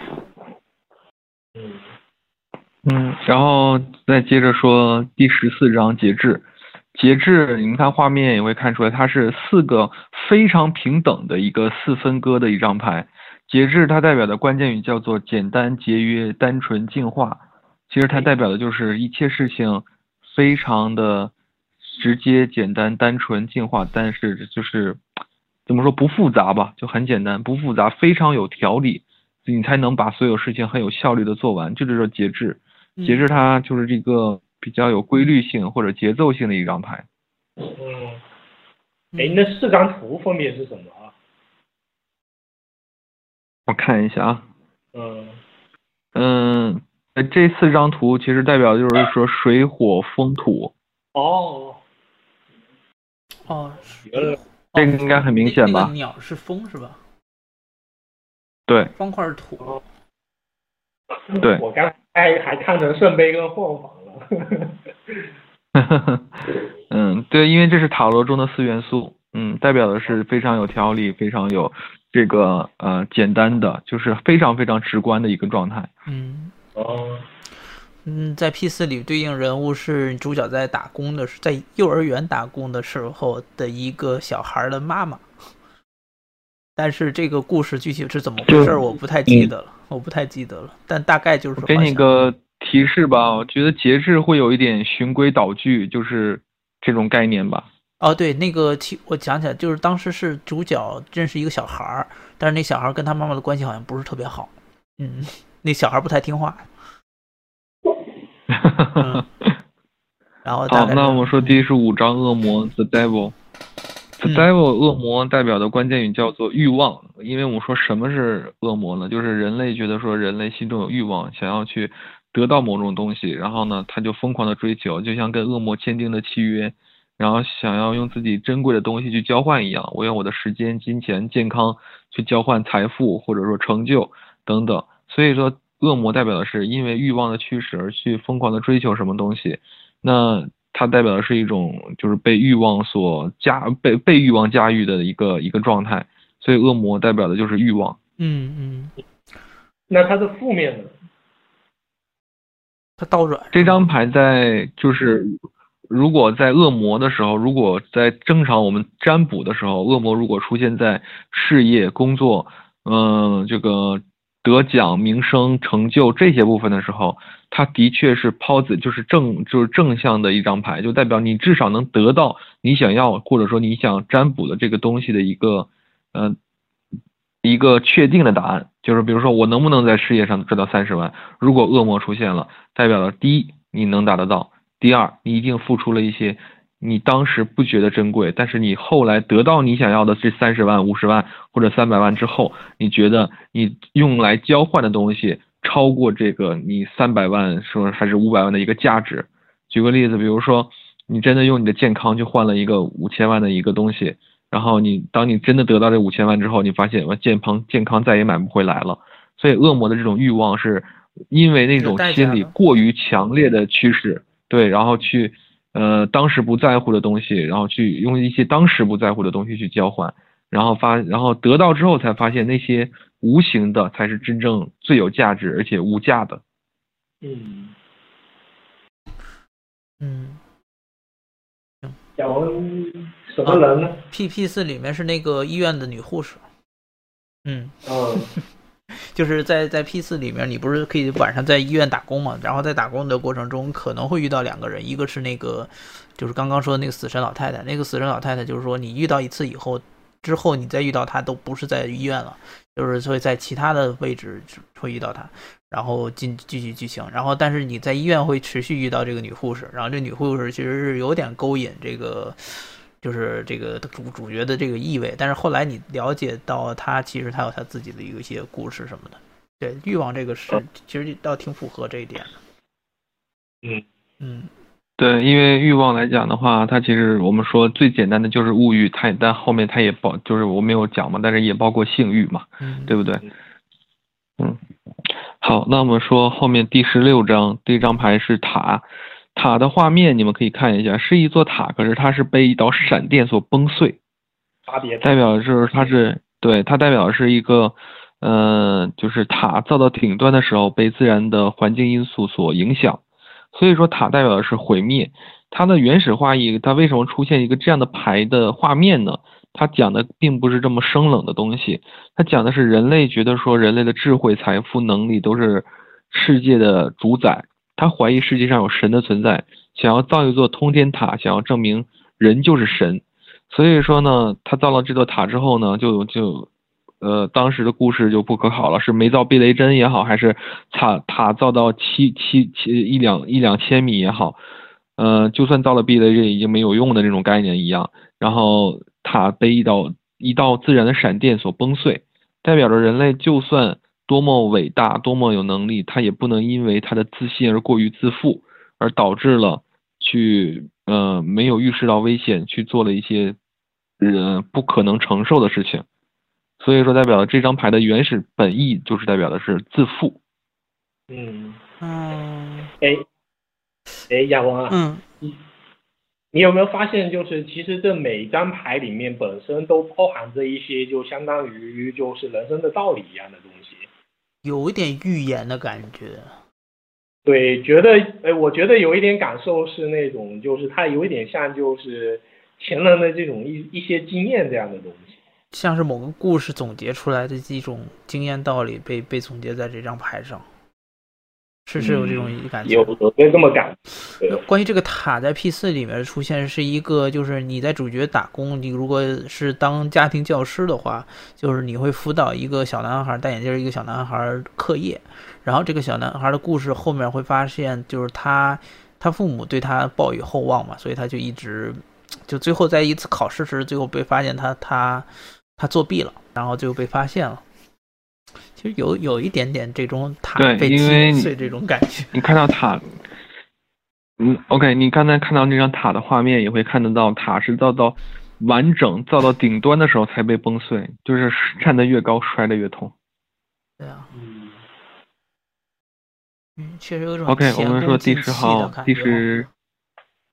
对对对，一下子就全都毁了。它代表的关键叫做毁灭嘛，嗯，崩溃。十七号星星，星星代表的刚才我也提到过一两句，就代表着希望嘛。因为星星在天空之中明亮闪烁，你能看到南极星、北极星，寻找黑夜中你的方向。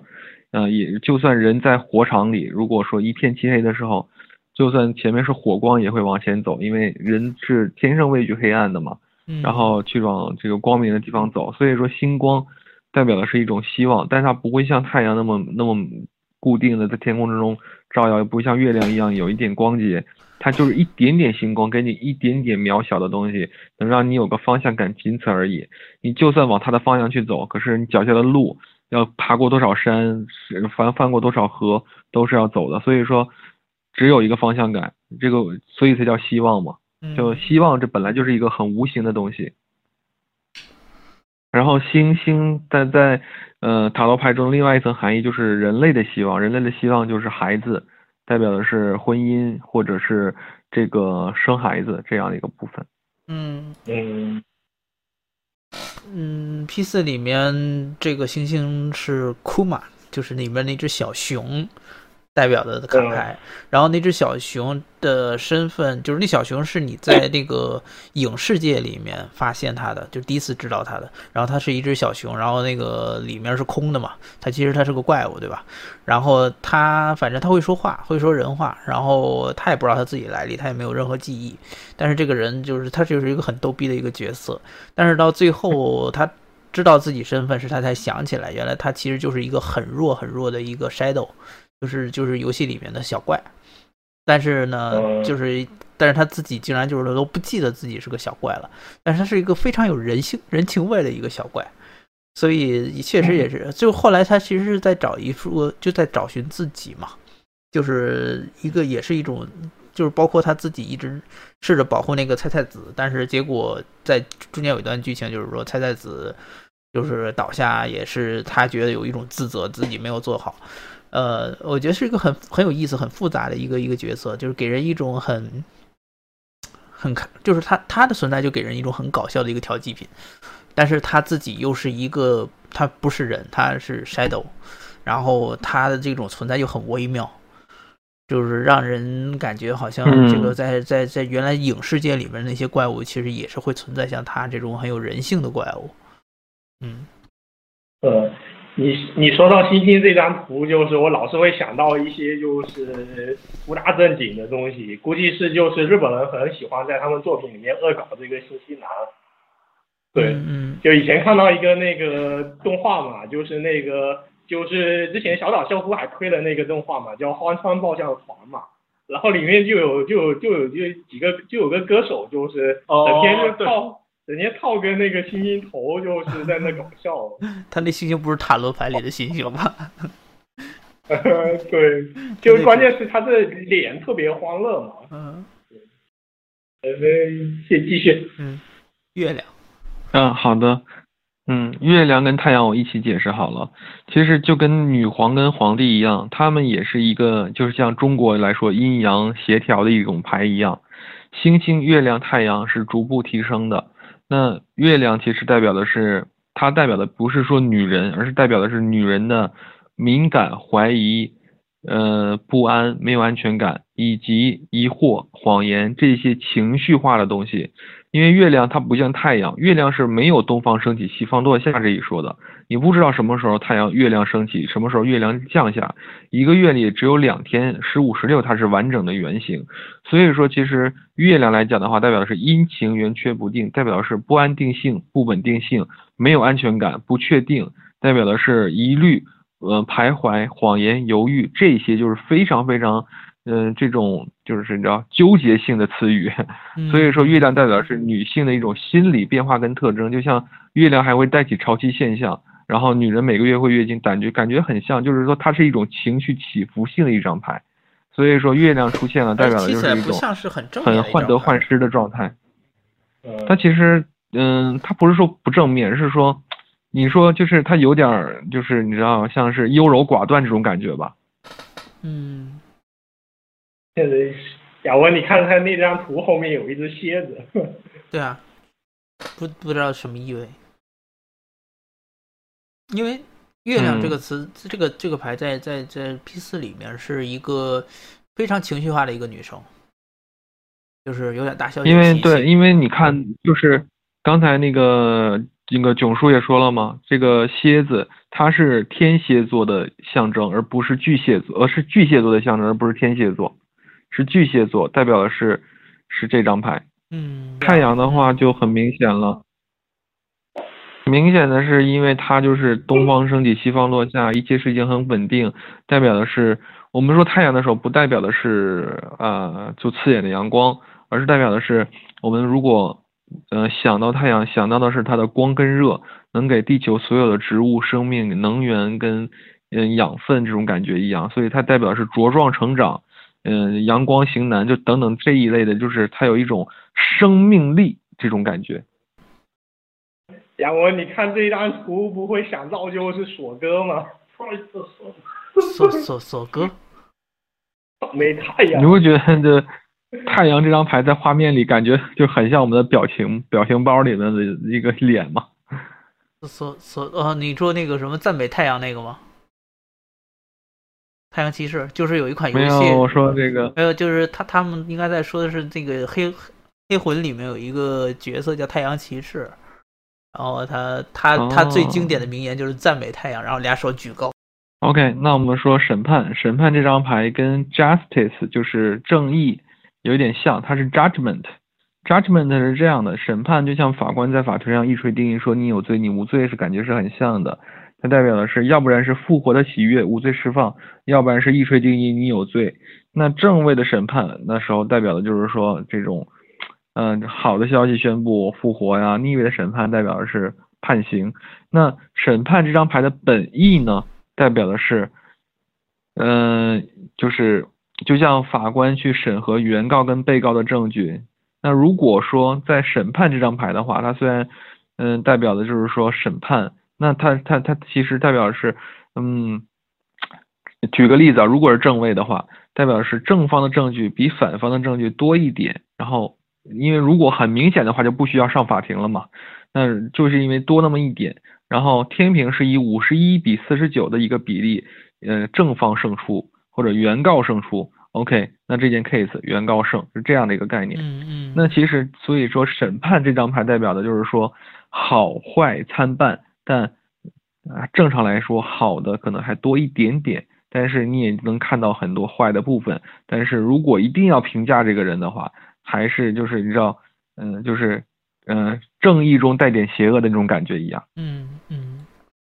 嗯，那个审判这个这个这个卡是就是在 P 四里面，因为 P 四不是发生一系列的杀人事件嘛，然后主角就和几个就是几个主角组成了一个团团，有点像少年侦探队那种感觉，就是说来来调查这背后的真相，然后去那个从那个梦境世界，就是从那影世界里面。去拯救那，去阻止这种杀人事件继续发生，就是这个团体的代表卡片就是审判。嗯嗯，这个这个，因为去到最后就是一定要放在法庭上去甄甄别它到底是优的多，就是好的多还是坏的多，所以审判这张牌它是有一种过程性的一种概念。然后最后一张牌，好，那我解释最后一张，最后一张是世界。世界呢，它代表的关键语叫做达成、完整、嗯，完成这样的三个意思。嗯，那为什么呢？就是说我们是代表的是它，你是站在宇宙里看这个世界，看这个星球，它不再分任何国界，不再分任何人种。那人，嗯，看不到什么城管在打架，看不到人种的区别，所以说它代表是一种瑕不掩瑜。你看到的就是一个水球加上百分之三十的陆地。那世界代表的是。最终还是一个完整的个体。宏观来看，是一个很有大局观、很有呃气场、气度的一个人，或者说很有这种你知道看破很多东西的这种状态。然后呢，是一个瑕不掩瑜的一个含义。如果性格来讲的话，在我看来就是一个嗯经历过很多事情，然后但是还没到返璞归真的那一步的一个状态。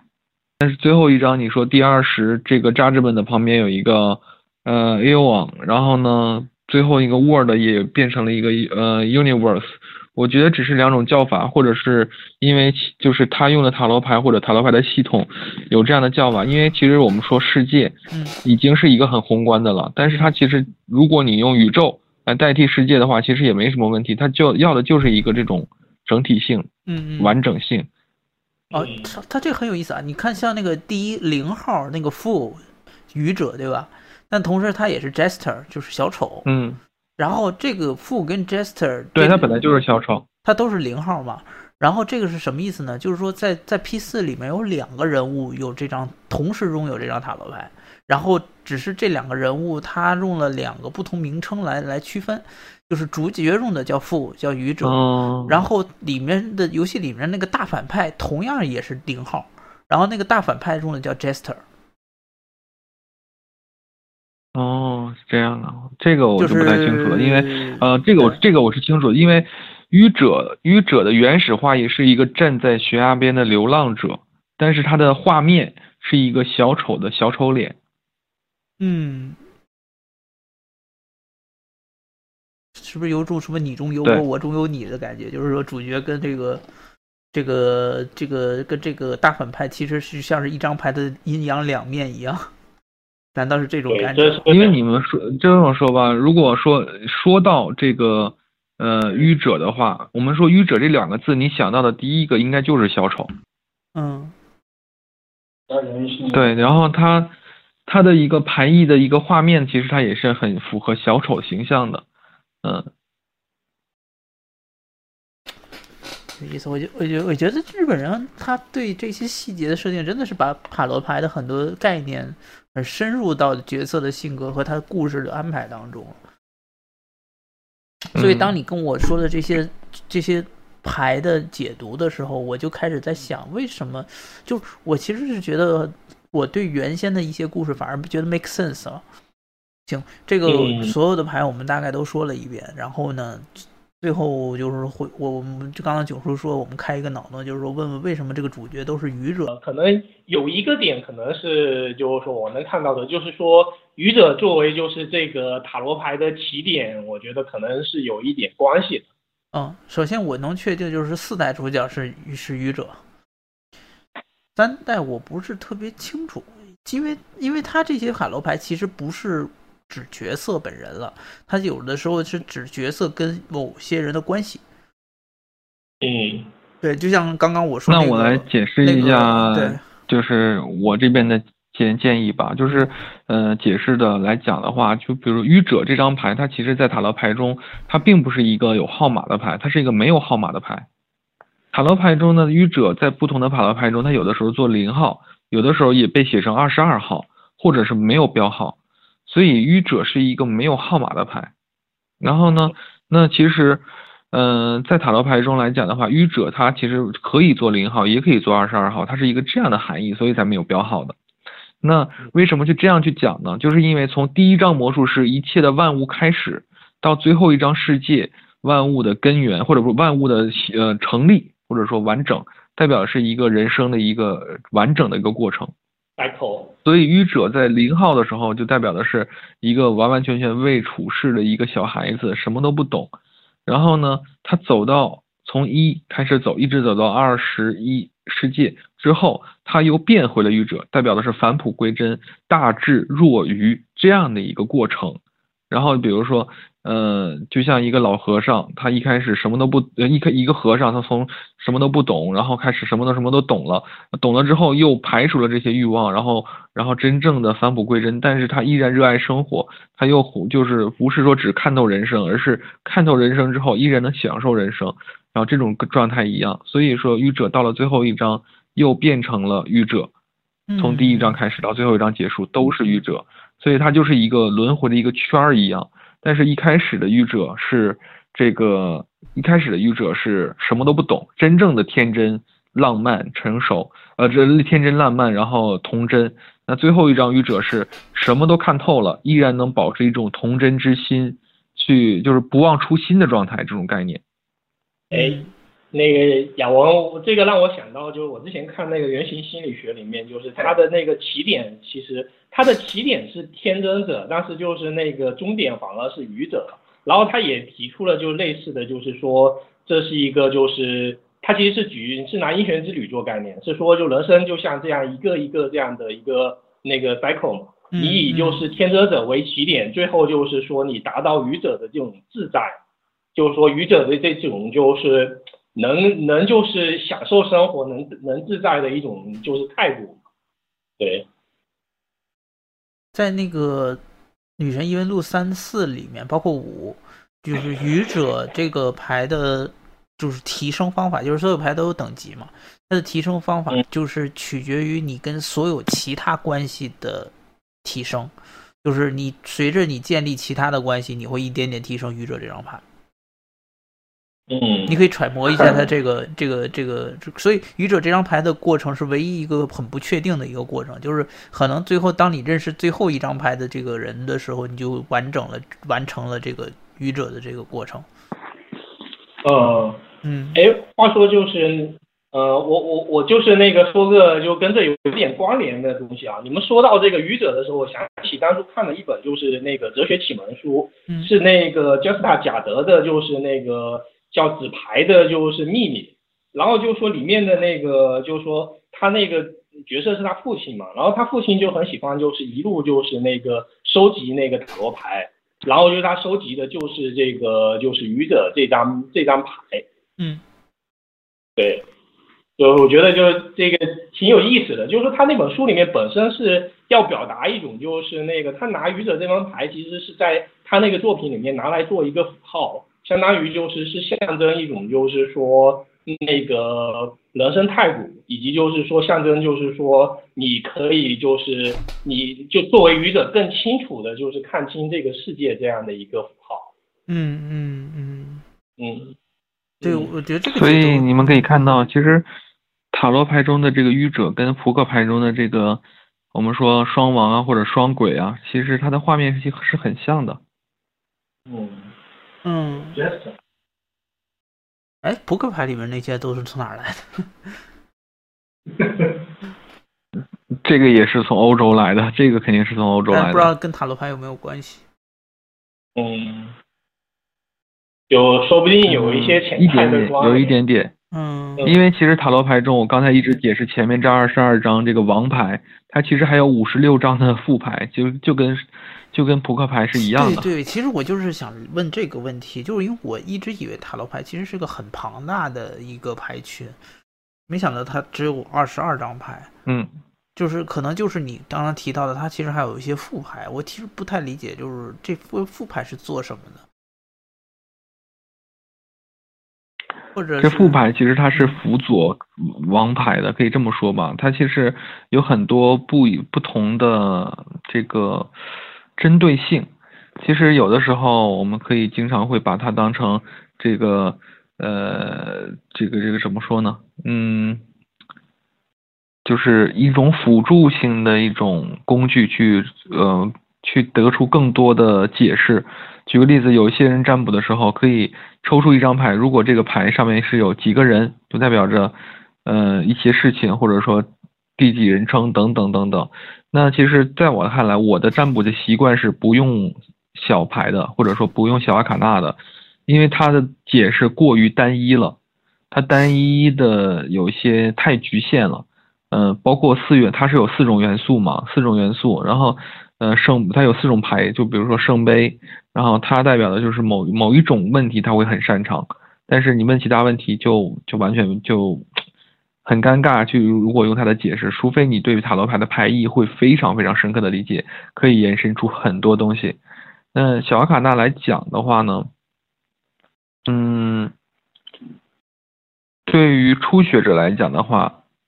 可以先看王牌，等你了解了王牌的一个奥秘库之后，然后再从再开始用小副牌，也就是小牌，小牌一起用之后，然后再七十八张一起用，七十八张用完之后，再回到主牌只用二十二张。它也是像呃，就是像刚才说的愚者一样，占卜也是一种人生的一个过程。嗯，哦，问问个愚蠢的问题，阿阿卡纳是啥意思？呃，阿卡纳其实就是它它对于大牌跟小牌的一种就是称呼，因为我之前也就是经常会说类就是对类比二十二张的王牌就是大阿卡纳，五十六张的副牌就是小阿卡纳，然后嗯，当然就是说它也会有很多不同的版本了，哦然后再一个就是嗯哦哦，就是那个 arcane 那个词儿是吗？我不知道这是怎么念，是 arcane 还是 arcana？就是这个这个词。哦 OK，哦，我现在懂了，我现在懂了。对，阿卡纳对，然后再一个呢，就是在原始是不是原始，就是埃及的呃古埃及语里，tarot 就是古埃及语里的这个王道，就是法老王之道，这个王道这两个字，嗯嗯，所以说 tarot 一直为什么推崇的是法，就是古埃及的起源，就是因为这一个。哦，哎，这真有意思。今今今天今天那个什么是我悉尼这边实在是太晚了，所以我没办法让那个劳伦斯继续跟我们在这儿聊，因为因为他明天早晨一早还要去出远门去别的地方，所以我们要不劳伦斯你今天你就先先先睡吧，然后我跟九叔随便再扯扯这个游戏上的事儿。我觉得你你今天的分享很很有趣，好的好的对，，我给我们嗯、开了很多脑洞。的希望可以下次再可以再跟你们一起聊。对，下次下次我们可以再做一些其他的准备，然后可以可以聊一些具体的人物。像今天我对 P 四那方面也没有做太多准备，所以有很多东西也是凭印象现找资料。我觉得真的很有趣，因为这些东西其实我发现对于游戏的影响还挺多的，只是我们不了解，所以我们不知道它到底造成什么样影响。我觉得以后可以，你没事可以来我们的玄学多多聊聊，也许我们到时候可以。多聊出一些就是新的理解，尤其是对以前的一些游戏的故事，还有一些一些设定上的理解。行，嗯，那好的那行，，没问题你。那今天先这样。行，下次我们再细聊。那个今天你先休息吧。好的，好的，好，那我就先撤了。嗯嗯，各位再见。好，谢谢分享。